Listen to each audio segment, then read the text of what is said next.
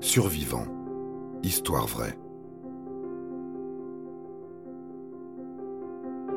Mordu.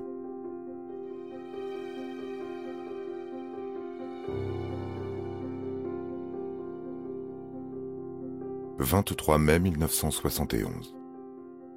Nicole Villotto a 25 ans. Elle est journaliste et photographe. Elle est aussi passionnée de serpents. Au cours d'un trajet en voiture avec deux amis, elle fait l'inventaire des sacs contenant des serpents. Alors qu'elle se penche sur le sac étiqueté et la fait obsoleta, elle s'attend à voir une couleuvre inoffensive, comme les autres, à moitié abrutie par la chaleur qui règne dans le véhicule. Mais c'est un crotal qui sort du sac, et la mort aussitôt à la lèvre. Il faut faire quelque chose, tout de suite, Tandis que le serpent se réfugie sous le siège du conducteur, Nicole hurle. Elle comprend qu'elle va mourir. En effet, le crotal produit une hémotoxine qui détruit les globules rouges et perturbe la coagulation du sang. Ce venin est très mortel, à très court terme, et douloureux. Il faut donc administrer à la victime un sérum antivenimeux très rapidement. Mais Nicole et ses amis ne sont pas en expédition dans la jungle ou dans le désert. Non, ils sont sur la route, non loin de Dijon, et n'ont pas de sérum avec eux. C'est pourquoi Nicole hurle et ses amis se sentent d'abord impuissants. Puis ils réagissent. Le conducteur enfonce le klaxon et se met à rouler comme un fou vers le centre de secours le plus proche. Nicole n'hésite pas longtemps. Elle se saisit d'un couteau et s'entaille profondément la lèvre pour essayer de faire jaillir le venin. Mais son visage gonfle déjà terriblement. Elle se met à transpirer et à vomir. Sa vue se trouble. 40 kilomètres plus loin, les voilà au centre de secours de Dijon.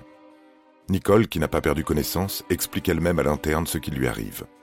Elle a encore le temps de lui préciser son groupe sanguin avant de ne plus pouvoir parler. Il n'y a pas de sérum sur place contre un serpent qui n'existe pas en Europe. On téléphone au centre antipoison de Lyon, qui n'en possède pas non plus. La situation devient plus que critique. Qui peut aider Nicole? Un de ses amis propose de contacter un herpétologue suisse. Il possède bien une dose du sérum adéquate, mais comment le faire parvenir à Nicole depuis la Suisse, alors que le temps est compté? On décide de contacter la base aérienne de Dijon. Le colonel Archambault accepte de reporter la mission pour laquelle il s'apprêtait à décoller et de se rendre à l'aéroport de Genève. Là, la police l'attend avec le sérum. Il repart aussitôt pour Dijon où il se pose 56 minutes après en être parti à bord de son Mirage. C'est la gendarmerie qui transporte ensuite le précieux sérum à l'hôpital. Quand on le lui injecte enfin en intramusculaire, 2h46 se sont écoulées depuis la morsure. De plus, Nicole déclenche une allergie. Son visage triple de volume, elle ne peut plus ni parler ni respirer normalement. Il faut lui faire une trachéotomie pour empêcher l'asphyxie.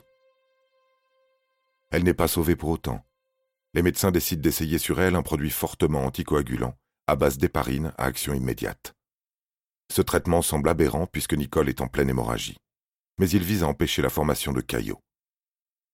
Le lendemain, l'hémorragie cesse et on estime que Nicole est sauvée.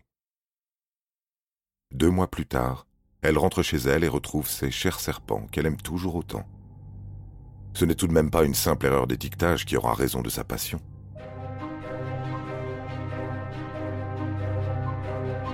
Vous avez aimé cet épisode?